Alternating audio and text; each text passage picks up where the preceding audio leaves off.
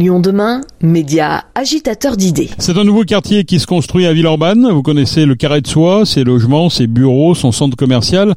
Je vous propose de découvrir maintenant l'autre Soie, un projet urbain et solidaire porté par le groupement d'intérêt économique, le GIE, la ville autrement, composé de cinq acteurs du logement et de l'hébergement, parmi lesquels Est Métropole Habitat, mais aussi Ronson Habitat, la Fondation Aralis, Alinea et la SPU, la Société Villeurbanaise d'urbanisme, gestionnaire des gratte-ciel. Le projet comprend différents types d'habitats à vocation sociale, un restaurant, des entreprises et un parc public, sans oublier la pièce maîtresse du groupement, une salle de spectacle, la Rayonne, dont l'ouverture est programmée le 13 octobre prochain. Le projet s'articule aussi autour d'un bâtiment historique classé. William Lafont, responsable développement chez Est Métropole Habitat. L'enjeu, c'était vraiment de faire un, quartier de ville. Dans le quartier de ville, j'entends à la fois le côté euh, le vert, le, le parc, de l'habitat, de l'activité économique, de la culture et c'est vraiment ce qu'on a essayé de construire dans le temps avec cette occupation temporaire qui, du tard, qui dure maintenant depuis 2016, qui a commencé à faire émerger doucement euh, le projet. On a une accroche avec l'existant, avec les, riverains autour qui ont vu doucement euh, le projet émerger et avec aussi une approche qu'on veut vraiment porter de ce côté. Euh, on construit avec l'existant, on en garde une, partie au maximum, on réhabilite un bâtiment qui, va, bientôt avoir 100 ans. On garde un bout du bâtiment sur le sur le, le lobé qui est à côté et, voilà et c'est bien ce et je trouve que le projet le programme du CCO il est à l'image de ça de c'est assez rare pour nous bailleurs sociaux de d'intégrer autant un acteur euh, culturel dans le projet et pour nous c'est assez essentiel dans le, futur euh, vie du lieu d'avoir ce lien qui s'est construit et, qui continue euh, va continuer à se perdurer. Alors parlez-nous de ce bâtiment historique là, de, de 100 ans là il y avait quoi là-dedans? Donc historiquement il y avait les jeunes travailleuses de, de l'usine Taz qui venaient majoritairement de Hongrie, qui avait de, 13 à 25 ans, logé du coup dans des studios, et puis euh, qui a eu une vie ensuite euh, de caserne, euh, d'hôpital, et puis qui a accueilli donc l'école polytechnique pendant la guerre, la deuxième guerre mondiale, pour la mettre à l'abri des Allemands, et, et ensuite un IUFM, enfin l'ancêtre de l'IUFM, puis un IUFM jusqu'en 2013, jour où l'IUFM a fermé, et donc depuis 2013, entre 2013 et 2018, le bâtiment a été complètement abandonné, et donc c'est aussi pour nous une bah, un, chouette projet de pouvoir réhabiliter ce bâtiment et leur, lui redonner une vie euh, parce qu'il a une vie riche et il va continuer de, l'avoir avec euh, en, étant vraiment le centre névralgique de ce qu'on veut mêler euh, voilà culture habitat économie. Qu'est-ce que vous avez gardé que vous avez dû détruire?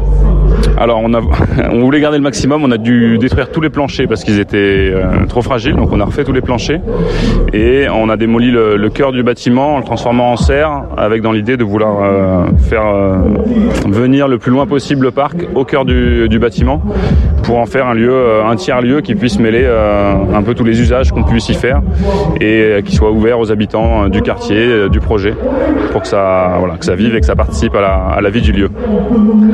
Il y a aussi une volonté de réemploi. Hein. L'économie circulaire a beaucoup fonctionné là-dedans. Oui, euh, on a commencé par euh, les premiers ateliers qu'on a fait de réemploi, c'était d'abord d'ouvrir les portes du bâtiment pour que des associations du territoire puissent venir chercher euh, des lavabos, des, des radiateurs, euh, enfin des éléments dont ils avaient besoin dans leur projet, euh, avec des, des, de la dépose qui a été faite par l'insertion professionnelle, notamment avec Alinea, avec des gens qui étaient sans droit ni titre, qui venaient travailler dans le cadre d'un dispositif particulier qui est un atelier d'accompagnement à la vie active pour permettre cette dépose-là. Euh,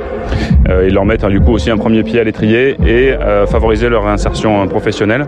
Et puis ensuite avec euh, Chazelle qui est l'entreprise retenue et Hamas qui est l'architecte, on a beaucoup travaillé à réutiliser au maximum tout ce qu'on pouvait, tout ce qui pouvait l'être, on le réutilise avec des du coup ça inclut beaucoup de tests de vérifier comment si on le dépose est-ce que ça casse, ça casse pas et puis également aussi beaucoup de travailler sur le, des opportunités. On a eu pendant le champ, enfin pendant la phase conception l'opportunité de récupérer 2500 mètres carrés de plancher dans le cadre d'une démolition qu'Est Métropole Habitat porte il y a à 3 km.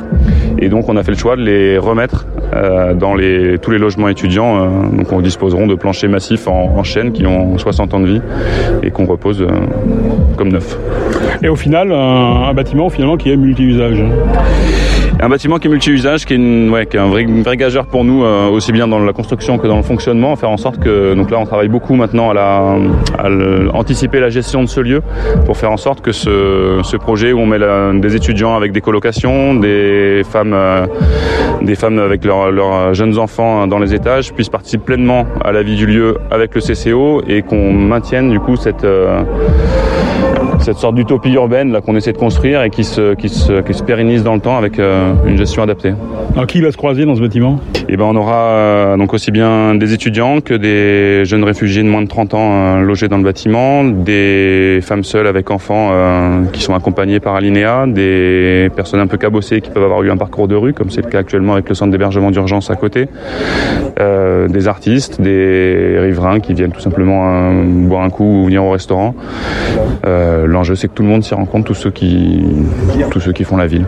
Une mixité qui peut servir un petit peu de modèle à notre projet. Vous avez déjà d'autres choses en vue? On le souhaite. Alors on n'a pas toujours l'opportunité de faire de faire un projet de cette ampleur-là, mais mais c'est évidemment un truc qu'on porte euh, en tant que bailleur social. On considère que notre rôle dans la ville, c'est aussi de faire en sorte qu'elle soit plus vivable pour tout le monde, y compris les plus pauvres ou les plus défavorisés. Et donc euh, pour nous, c'est un c'est un exemple à suivre sur le sur nos opérations neuves. William Lafont, responsable développement Est Métropole Habitat. Le projet urbain prévoit au total 272 logements. Le quartier est bordé également par un vaste espace vert, lequel constituera le premier parc public de Villeurbanne autogéré. Les habitants qui le souhaitent pourront en effet décider de son fonctionnement. Un respect de l'histoire, mais aussi un côté plus innovant avec par exemple l'utilisation de la géothermie pour fournir de l'air frais ou alimenter en eau chaude les résidences voisines.